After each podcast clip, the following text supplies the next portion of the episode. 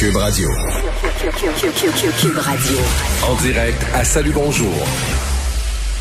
Foisy, c'est notre premier sujet du jour. Oui, parce que cette question, évidemment, elle est, elle est criante et, et c'est un bras de fer. Là. On arrive littéralement à la date butoir. Alors, Christian Dubé va parler à 11 heures. À quoi s'attendre? Ben là, on va faire le point euh, qu'on m'explique sur la vaccination euh, obligatoire dans le personnel de la santé, euh, avoir vraiment l'idée globale. On a beaucoup parlé des infirmières qui ne sont pas vaccinées. Mais il n'y a pas que des infirmières dans le réseau de la santé. Et donc, on va falloir penser aux conséquences de ces 13 000 travailleurs qui n'ont toujours reçu aucune dose de vaccin. Qu'est-ce que ça va changer pour la suite des choses?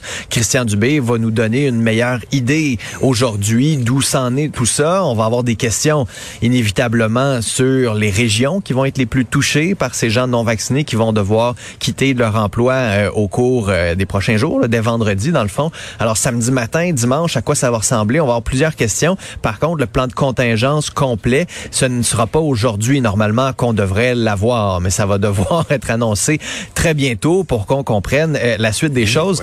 Euh, et genre, je voulais profiter du fait qu'on se parle parce que euh, chaque fois que je fais des chroniques avec vous sur les vac la vaccination obligatoire pour le personnel de la santé, je reçois quand même plusieurs messages sur ma page Facebook de gens qui se posent des questions, qui sont pas nécessairement d'accord. puis j'aimerais ça répondre à ces gens-là, notamment en rappelant que la vaccination pour les la, la population, c'est pas juste comme une ceinture de sécurité dans une voiture. Ça ne fait pas que vous protéger contre des cas de maladies plus graves. Ça protège aussi les autres. Pourquoi? Parce que ça réduit les risques que vous contractiez la maladie. En réduisant les risques que vous contractiez la maladie, vous réduisez les risques après ça d'avoir une transmission auprès des populations comme vos collègues de travail, des patients plus vulnérables. C'est pour ça que c'est important. Puis si on se rappelle la, la théorie des tranches de fromage suisse, le vaccin, c'est pas une tranche de fromage sans trou. Là. Il y a des trous quand même. C'est pas euh, la, la, seule et unique solution, mais c'en est une Mhm. Hyper importante, très utile. Les masques le sont aussi, mais les masques non plus ne sont pas infaillibles. Il y a des gouttelettes qui peuvent sortir de ces masques chirurgicaux. Souvenez-vous du moment où on nous disait ça prend absolument des N95 pour les infirmières dans les hôpitaux, mais c'est un peu le même message aujourd'hui. C'est une série de mesures qui font en sorte qu'on est protégé. Il y en a pas une seule parfaite. là. Important de le rappeler.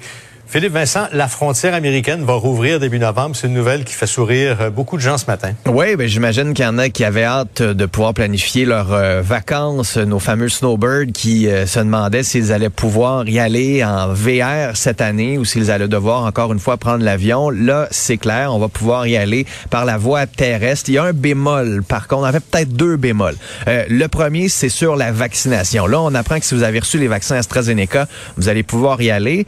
Mais ceux qui ont mélangé des doses de vaccins, ça, c'est pas clair encore. Hein. Si vous avez une dose d'AstraZeneca puis un Pfizer, est-ce que les États-Unis vont le reconnaître? Là, il y a un bémol ici, il y a un doute.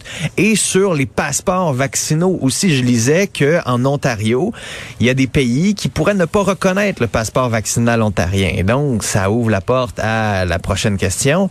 Le gouvernement Trudeau, euh, que fait-il? Hein? Il a quand même été élu. On ne sait pas qui va former son cabinet encore. Mais à quel moment il va travailler, lui, sur un passeport vaccinal fédéral pour permettre aux gens, aux Canadiens, de pouvoir voyager aussi? Alors, beaucoup de questions là-dessus, puis le gouvernement Trudeau va peut-être prendre des notes sur le gouvernement Legault qui travaille d'arrache-pied, lui, sur la gestion de la pandémie.